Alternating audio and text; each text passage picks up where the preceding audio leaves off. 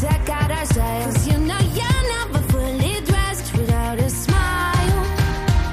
Ha llegado la hora feliz, el espacio para los más pequeños de la casa.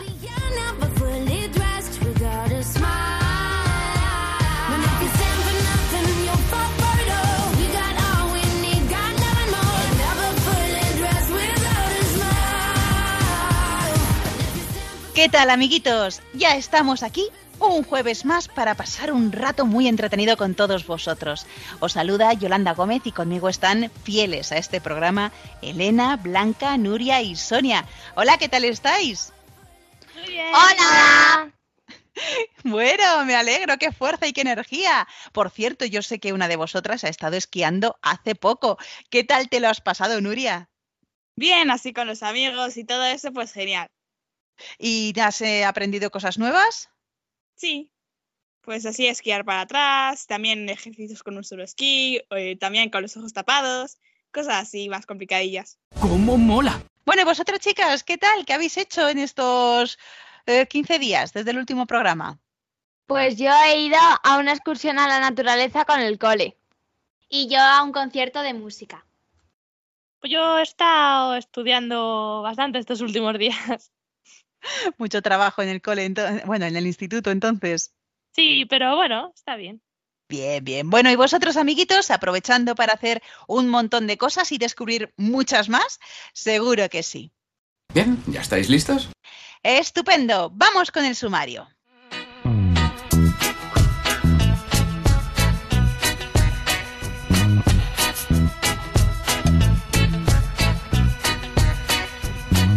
Hoy vamos a hablar de la Virgen de Lourdes. También de cómo Jesús está muy cerca de los enfermos y del sacramento de la unción de enfermos. Después os contaremos algunas curiosidades sobre Julio Verne, sus libros y los inventos que en ellos aparecen. Y tras el cuento El príncipe Lapio, os retaremos con nuestras adivinanzas y nos reiremos con los chistes.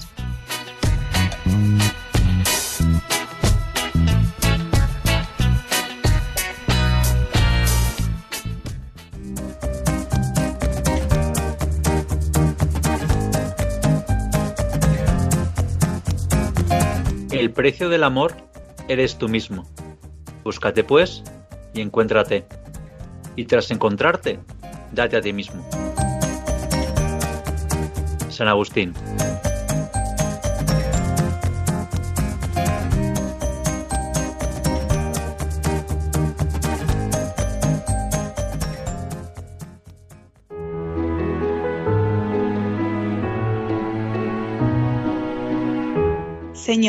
Te pedimos por las personas que sufren enfermedades. Acompáñalas y ayúdalas a superar el dolor. Enséñales a descubrir tu rostro siempre presente en los momentos difíciles. Dales fuerza para continuar sus tratamientos y mejorar su salud. Danos a nosotros un corazón grande y compasivo, capaz de amar y trabajar por los enfermos. Ayúdanos a aliviar sus dolores y ofrecer lo mejor que tenemos para su alegría. Enséñanos, Señor, a verte a ti en el enfermo y a echar una mano con cariño.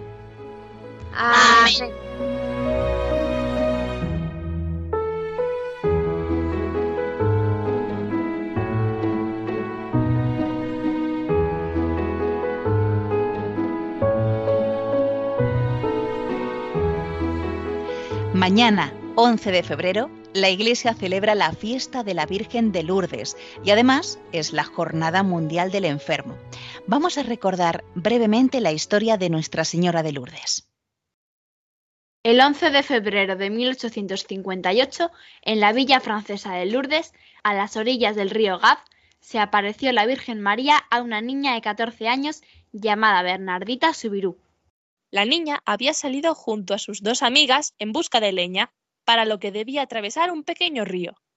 Como Bernardita tenía asma, no podía meter los pies en el agua fría, por lo que se quedó a un lado del río mientras sus dos compañeras iban a buscar la leña. Fue en ese momento cuando apareció una señora, que era la Virgen María, y rezaron juntas. La aparición se repitió durante cinco meses y en 18 ocasiones. Durante ese tiempo, mucha gente se acercaba a rezar junto a la niña para tratar de observar a la Virgen María, pero ella solo se le aparecía a Bernardita. En varias ocasiones, la niña fue víctima de desprecio y burlas de parte de las autoridades eclesiales y civiles del pueblo. Sin embargo, ella se mantuvo firme en su fe, sobre todo en la especial petición que la Virgen le había encargado, la construcción de una capilla. El lugar donde apareció la Virgen de Lourdes se ha convertido en el santuario más visitado de Europa y el segundo del mundo, solo detrás del de la Virgen de Guadalupe que está en México. Muchísimos enfermos han sido sanados en las aguas milagrosas de Lourdes, pero el mayor milagro sigue siendo las muchísimas conversiones de corazón. Es por eso que la Virgen de Lourdes es patrona de los enfermos y se celebra el 11 de febrero en conmemoración de su primera aparición a Bernardita. Los evangelios nos cuentan que Jesús cuidó de una manera especial de los enfermos, sanó el cuerpo y el alma de muchísimas personas. Hoy día las personas que están enfermas también pueden sentir el amor de Dios a través de la unción de enfermos. ¿Sabéis lo que es? Es un sacramento que se puede recibir varias veces. Eso es, la unción de enfermos te regala consuelo, paz y fuerza te encuentras con Jesús, que te fortalece.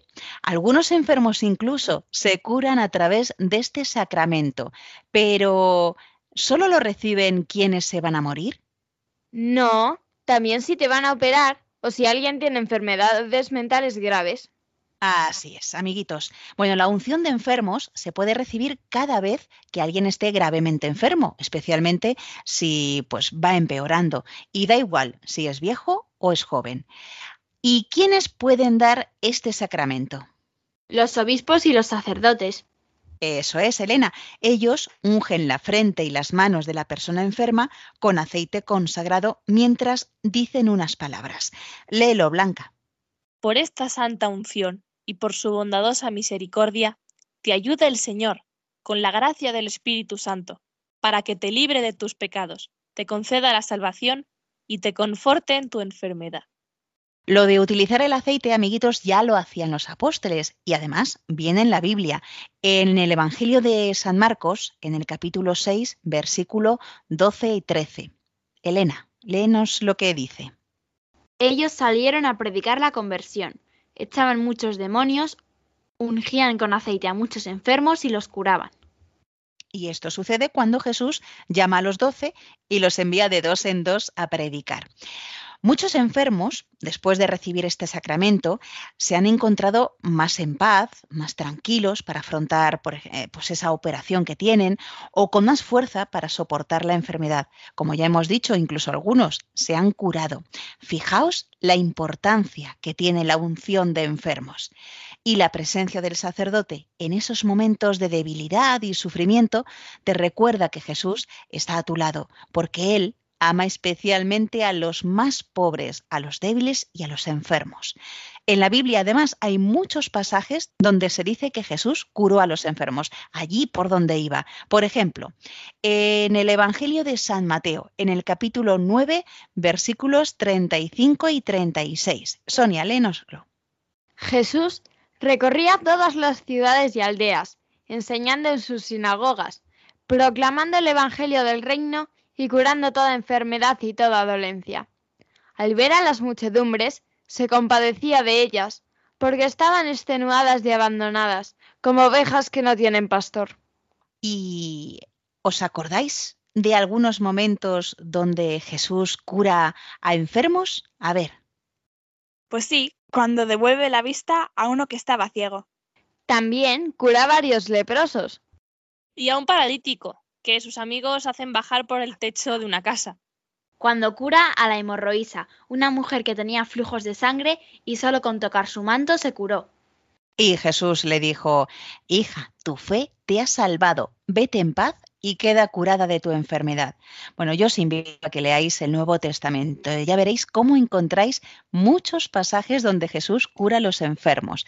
Veréis que Jesús siempre está muy cerca de ellos y seguro que a él le gustará ver cómo nosotros también les cuidamos y estamos cerca de ellos y rezamos por ellos. Así que, amiguitos, os animamos a rezar hoy por los enfermos para que el Señor les ayude a ponerse bien, les dé fuerza, esperanza y consuelo. Y también a rezar por aquellas personas que les cuidan y por los familiares que estarán muy preocupados. Pero no solamente hoy, Siempre que conozcáis que algún familiar, amigo u otra persona está enferma, acordaos, amiguitos, de rezar por ellos. Recordad que la oración de los niños tiene, digamos, un canal rápido y directo con Jesús y con María y a vosotros os escucha especialmente. Así que esas oraciones que seguro que vendrán muy bien para los enfermos.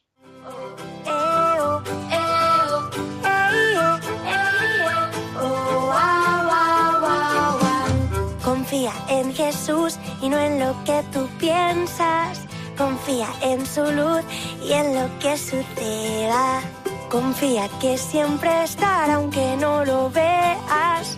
Confía en Jesús, confía en su luz.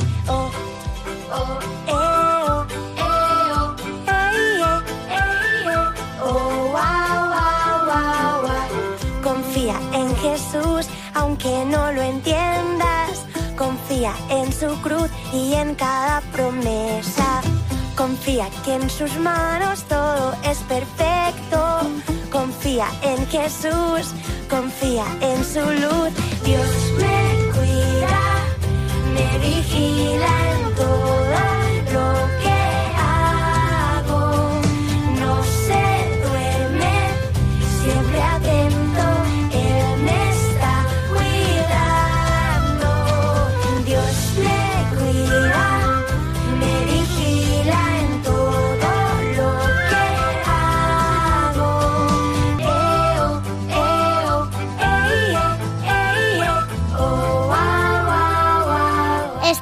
escuchando el programa de los niños de Radio María.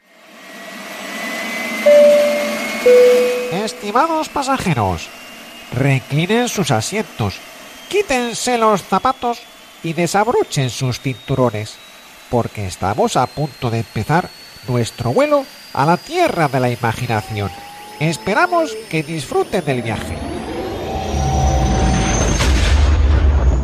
Bueno, ¿quién se apunta a la aventura? Hoy, amiguitos, nos vamos de viaje con Julio Verne. Este escritor francés anticipó en sus relatos fantásticos algunos de los avances tecnológicos del siglo XX. Sonia nos ayuda a conocer más a este gran escritor. El martes pasado se cumplieron 194 años del nacimiento de Julio Verne. Bueno, en realidad se llamaba Jules Gabriel Verne. Nació el 8 de febrero de 1828 en Nantes, una ciudad francesa que está a orillas del río Loira. Fue un escritor muy famoso y lo más curioso es que en sus libros salen inventos que en esa época no existían y ahora nos parecen supernormales, como el submarino, el cohete o incluso Internet. Gracias a su tío, conoció en persona a Alejandro Dumas, padre e hijo, y se empezó a interesar por la literatura. Su primer libro conocido fue Cinco semanas en globo, en 1863, cuando tenía 35 años.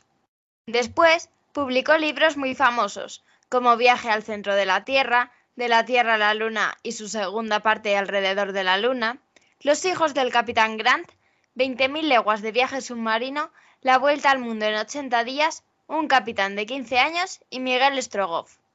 Antes de publicar todos estos libros, se casó con Honorine Dufresne de Vian y tuvo un niño, Michael, que también fue escritor y editor. Julio Verne falleció por causa de diabetes el 24 de marzo de 1905 en Amiens, Francia. Fueron muchas las personas las que se sintieron en deuda con él. Por ejemplo, el explorador francés de las regiones polares Jean-Baptiste Charcot llevaba en su barco las obras completas de Verne. Yuri Gagarin, el primer cosmonauta, y Alexei Leonov, el primer hombre en salir al espacio con una escafandra en 1965, coinciden al declarar: Julio Verne es el que despertó en nosotros el deseo de los vuelos interplanetarios. Y ahora os voy a contar cinco curiosidades de la vida de Julio Verne. En Nantes, donde nació, hay un museo dedicado a él. Se llama Jules Verne Museum. Además, según la UNESCO, es el segundo autor más traducido de todos los tiempos, solo superado por Agatha Christie. La tercera curiosidad es que hay 95 películas basadas en sus libros. También os cuento que se dice que tuvo tres barcos a lo largo de su vida y a todos los llamó con el mismo nombre, San Miguel.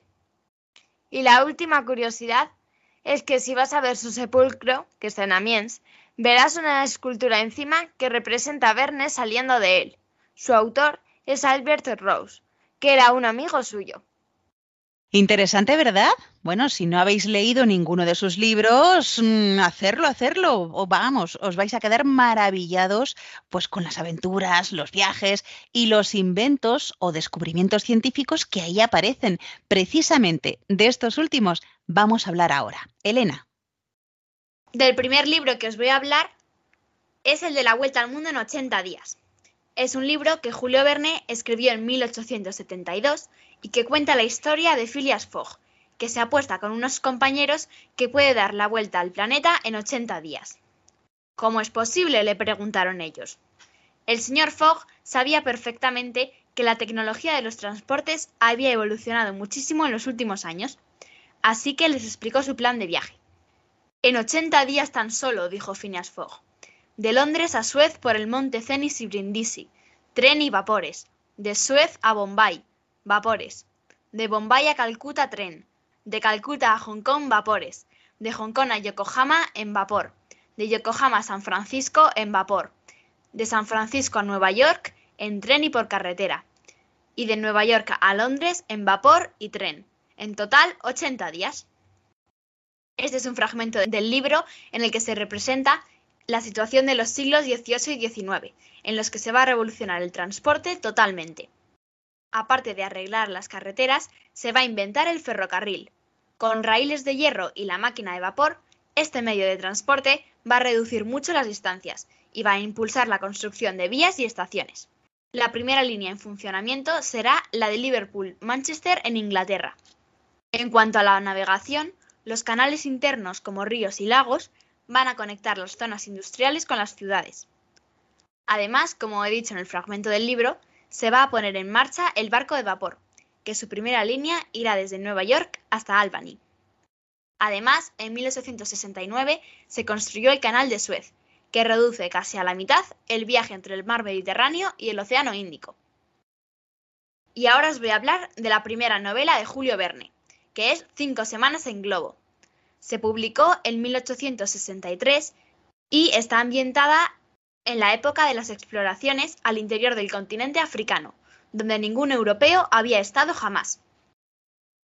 La novela trata sobre el doctor Samuel Ferguson, que era un sabio y explorador inglés que va a estar acompañado por su criado Joe y su amigo Dick Kennedy cuando atraviesan el continente africano, que hasta aquel entonces solo se conocía una parte que era la que tenía costa. Iban a usar un globo hinchado con hidrógeno, un invento suyo que lo hacía subir o bajar a su voluntad, sin poder perder el gas o echar lastre en busca de corrientes de aire favorables. La idea de aquel viaje era unir las exploraciones realizadas por anteriores aventureros y de esa manera hallar las fuentes del río Nilo. Ahora bien, el globo aerostático nos puede parecer de lo más normal y simple, pero en su época causó un gran revuelo. Vamos a viajar en el tiempo para descubrirlo.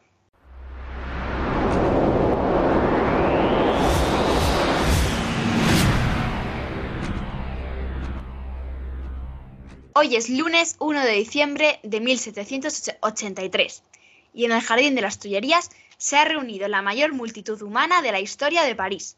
Hay unas 400.000 personas. Pero, ¿qué hacen aquí reunidas? Están en los muelles, en los puentes, las ventanas, los tejados de las casas, los campos.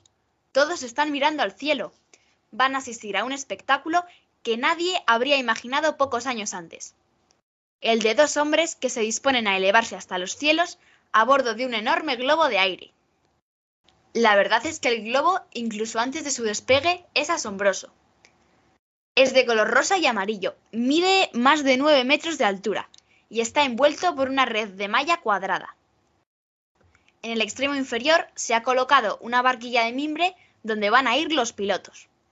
El profesor Jack Charles y su ayudante Nicola Louis Roberts. Nunca el mundo había visto nada igual. ¿Y quién es el inventor de este globo? Pues el primer navegador aerostático, como se empezó a llamar a los globos, fue invención de los hermanos Joseph y Etienne Montgolfier, los inquietos hijos de un rico fabricante de papel. Como se ve en la novela de Cinco Semanas en Globo, fue utilizado para explorar territorios desconocidos. En nuestro programa del 12 de septiembre de 2019, Sonia nos contó algunos de estos viajes y descubrimientos tan interesantes. Bueno, maravilloso lo que nos ha contado Sonia sobre Julio Verne y Elena sobre el libro de La Vuelta al Mundo en 80 días y de su primera novela, Cinco Semanas en Globo. Y ahora Blanca nos habla de otro de los inventos que aparece en los libros de Julio Verne. Este es el submarino. Para que quede así claro, un submarino normal, de lo que conocemos ahora, es un buque capaz de navegar bajo el agua. Lo que hace es buscar el equilibrio entre el peso del buque, que tiende a hacerlo hundir, y el empuje del agua, que tiende a hacerlo flotar. El primer submarino fue construido por Isaac Peral a finales del siglo XIX. Pues bien, este tipo de sumergible apareció 20 años antes en 20.000 leguas de viaje submarino, en 1870, con el nombre del Nautilus. Su motor estaba propulsado por electricidad producida por baterías de sodio-mercurio. El sodio lo extraía del agua del mar. La velocidad máxima era de 50 nudos, unos 92,5 kilómetros por hora. Su peso era de 1.356,48 toneladas en superficie y 1.507 sumergido, y podía descender hasta los 11 kilómetros. También en este mismo libro, 20.000 leguas de viaje submarino, el capitán del Nautilus, el capitán Nemo, toma una fotografía en el fondo del mar desde el submarino. Faltaban más de 20 años para que esto fuese posible. La primera vez que se hizo de verdad fue en 1899, gracias a Louis Boutin, pionero de la fotografía subacuática. Construyó una gran cámara con un objetivo luminoso y añadiendo algunas mejoras técnicas a este primer prototipo, obtuvo las primeras fotografías realizadas a más de 50 metros de profundidad.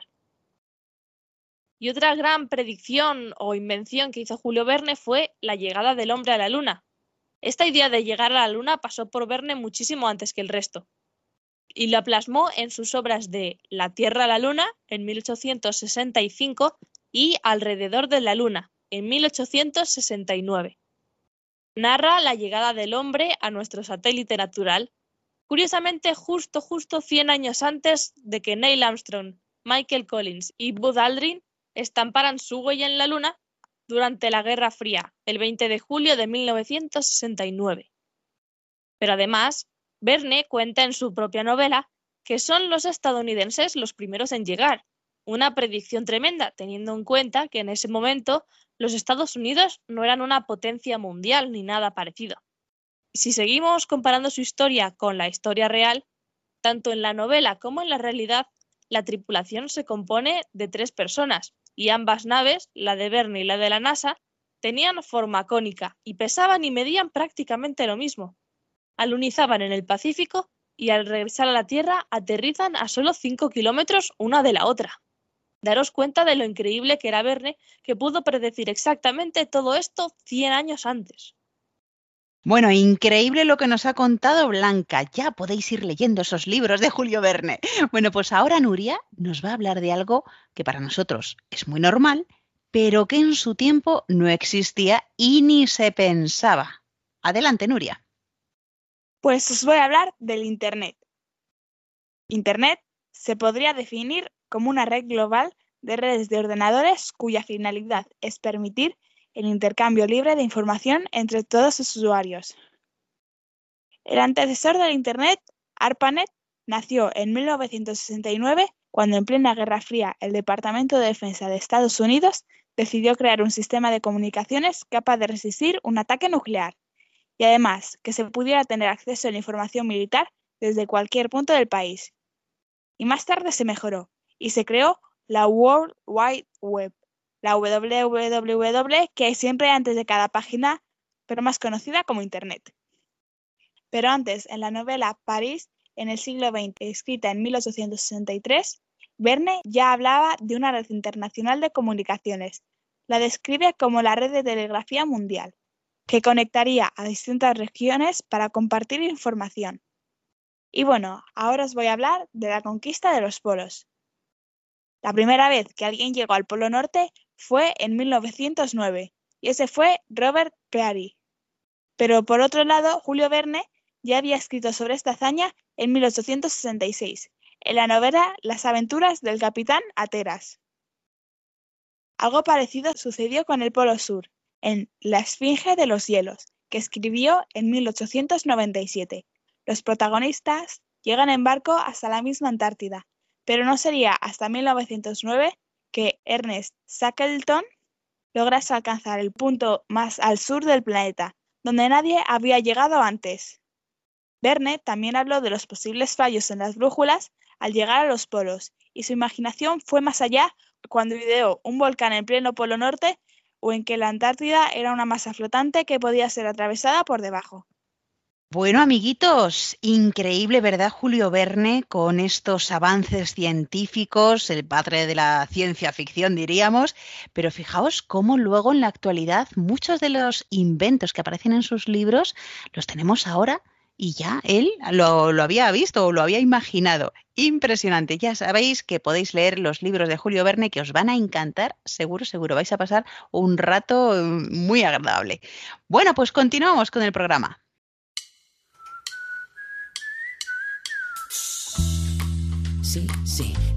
En todos lados, van recorriendo el mundo haciendo que te sientas raro. Los sueños no descansan, siempre quieren más. Siempre quieren más y más, verás, no hay nada parecido. Soñar es lo mejor que este planeta conocido. La vida es del color que tú quieras soñar. Que tú quieras soñar. Sueños pequeños, sueños grandes. Dime tú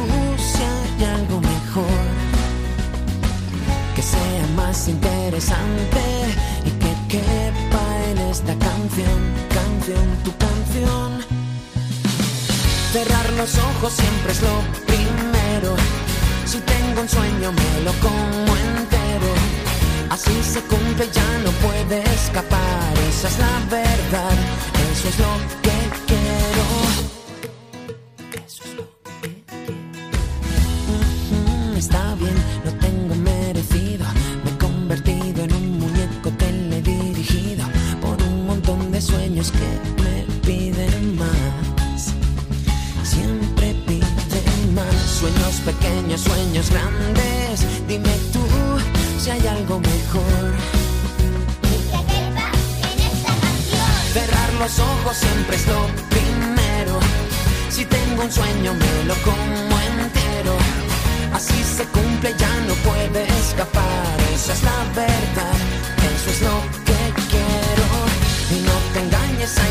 ser sincero.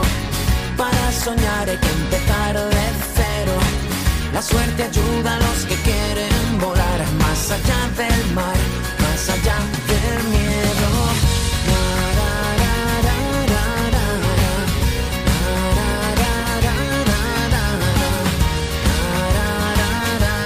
Estás escuchando La Hora Feliz en Radio María.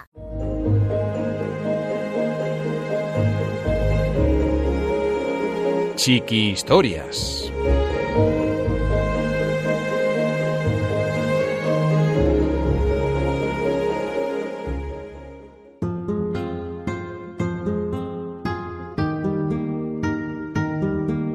El príncipe Lapio, por Pedro Pablo Sacristán.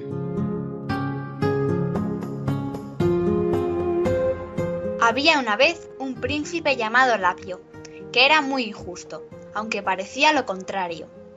Si dos personas llegaban discutiendo para que él lo solucionara, le daba la razón al más simpático o al más guapo o al de la espada más chula. Su padre, el rey, decidió llamar a un sabio para que le enseñara a ser justo y le pidió que no volviera hasta que su hijo estuviera preparado para ser un rey justo. El sabio, entonces, partió con el príncipe en barco. Naufragaron y acabaron los dos en una isla desierta, sin agua ni comida. Los primeros días, el príncipe Lapio, gran cazador, consiguió algunos peces, pero no quiso compartirlos con el anciano. El príncipe dejó de pescar y conseguir peces, pero el anciano cazaba aves casi todos los días. No los compartió con él y los acumulaba. El príncipe le pidió que lo hiciese. El sabio le pidió que le dijese si había aprendido alguna lección.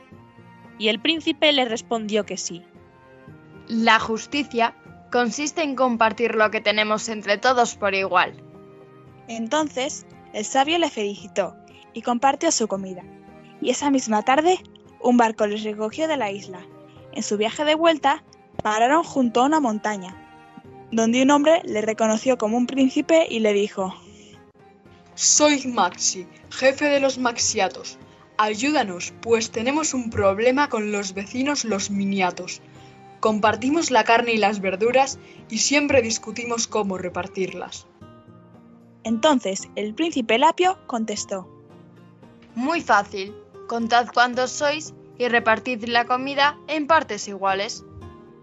Cuando Lapio dijo aquello, se oyeron miles de gritos de júbilo, pero también apareció un grupo de hombres enfadadísimos, que se abalanzaron sobre el príncipe y le hicieron prisionero. Lapio no entendía nada, y le dijeron que los había querido matar de hambre, y que o resolvía el problema o se quedaría allí encerrado. Y es que los miniatos eran diminutos y numerosísimos, y los maxiatos enormes, pero muy pocos. Así que la solución del príncipe mataría de hambre a los maxiatos, a quienes tocarían porciones diminutas. El príncipe comprendió la situación y pasó toda la noche pensando. Al amanecer dijo, Repartid la comida en función de lo que coma cada uno. Que todos den el mismo número de bocados. Así comerán en función de su tamaño. Aquella fue la solución e hicieron una gran fiesta. Mientras andaban, el príncipe comentó, He aprendido algo nuevo. No es justo dar lo mismo a todos. Lo justo es repartir, pero teniendo en cuenta las diferentes necesidades de cada uno. Y el sabio sonrió satisfecho. Ya cerca de llegar a palacio, pararon en una pequeña aldea. Un hombre de aspecto muy pobre los recibió y se encargó de atenderlos en todo, mientras otro, de aspecto igualmente pobre, llamaba la atención tirándose por el suelo para pedir limosna, y un tercero, con apariencia de ser muy rico, enviaba a dos sirvientes para que les atendieran. Tan a gusto estuvo el príncipe allí que decidió regalarles el oro que le habían entregado los maxiatos. Al oírlo, corrieron junto al príncipe el hombre pobre, el mendigo alborotador y el rico. El sabio le preguntó, ¿Cómo las repartirás? Los tres son diferentes y parece que quien más oro gasta es el rico. El príncipe dudó. El hombre rico tenía que mantener a sus sirvientes. Era quien más oro gastaba y quien mejor los atendió. Pero el príncipe empezaba a desarrollar el sentido de la justicia, y había algo que le decía que su anterior conclusión sobre lo que era justo no era completa. El príncipe tomó las monedas e hizo tres montones, uno muy grande, otro mediano y el último más pequeño, y se los entregó por ese orden al hombre pobre, al rico y al mendigo, y despidiéndose, marchó con el sabio camino de palacio.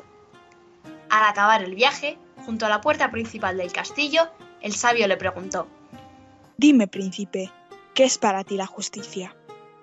Para mí, ser justo es repartir, teniendo en cuenta las necesidades, pero también los méritos de cada uno. ¿Por eso le diste el montón más pequeño al mendigo alborotador? Preguntó el sabio satisfecho. Por eso fue. El montón grande se lo di al pobre hombre que también nos sirvió. Él reunía la necesidad y el mérito, pues siendo pobre se esforzó en tratarnos bien. El mediano fue para el rico, puesto que, aunque nos atendía de maravilla, no necesitaba tanto. Y el pequeño fue para el mendigo alborotador, porque no hizo nada especial. Pero por su gran necesidad, también era justo que tuviera algo para poder vivir. Creo que llegarás a ser un gran rey, príncipe Lapio. concluyó el anciano sabio, dándole un abrazo. Y no se equivocó. Desde aquel momento el príncipe se hizo famoso en todo el reino por su justicia y sabiduría. Fue rey y se le recordó como el mejor gobernante del reino.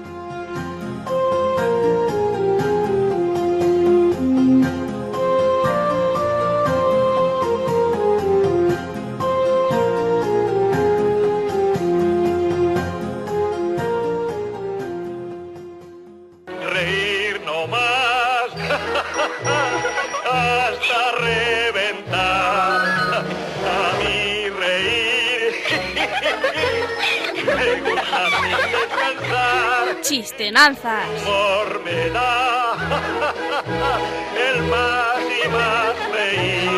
No tiene ninguna gracia. buen humor, más buen humor me da a mí. Como me gusta reír, más buen humor me da a mí. Amiguitos, ya estamos en las chistenanzas y como ha dicho Blanca al principio, vamos a estrujar los cerebros. Comenzamos con las adivinanzas. Blanca, Que va siempre por tierra, pero nunca se ensucia.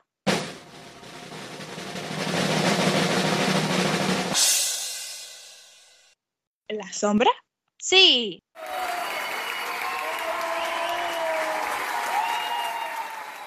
Muy bien, Nuria, tu adivinanza. Desde el lunes hasta el viernes soy la última en llegar. El sábado soy la primera y el domingo a descansar. ¿Quién soy?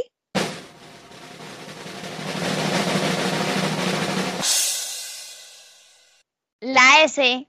Sí.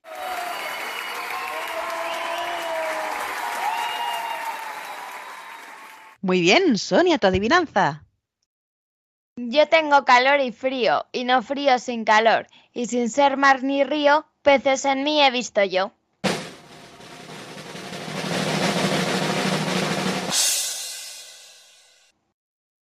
¿La sartén? Sí.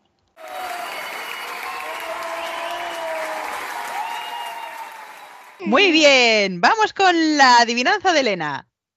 Los siete son hermanitos y viven un solo día. Cuando uno nace, otro muere y así se pasan la vida.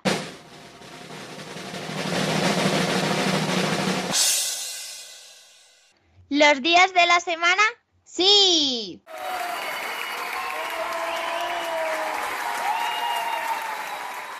Muy bien. Bueno, pues vamos ya con los chistes, Blanca.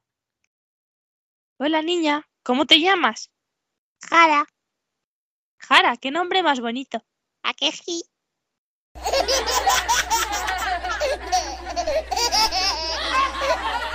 Un paciente entra en la consulta y le pregunta al médico, ¿qué es lo que le ha traído por aquí? Una ambulancia. ¿Por qué?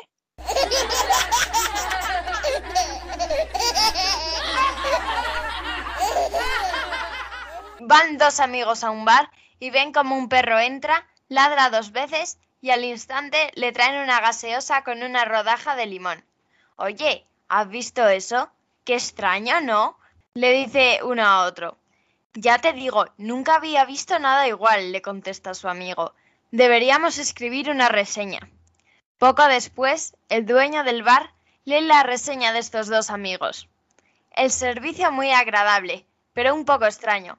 Nunca habíamos visto un bar que sirviera la gaseosa con una rodaja de limón.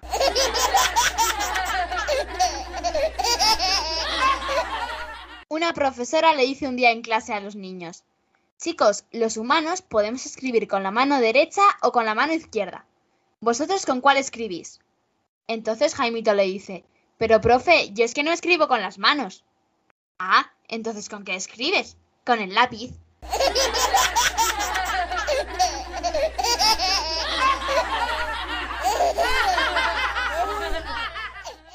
Y con estos chistes y adivinanzas nos vamos a ir despidiendo. Acordaos, amiguitos, de rezar por las personas que están enfermas y de leer el Nuevo Testamento para ver el amor que Jesús tenía por todos ellos y cómo les curaba. Y también os animamos a leer alguno de los libros de este escritor francés tan maravilloso, Julio Verne.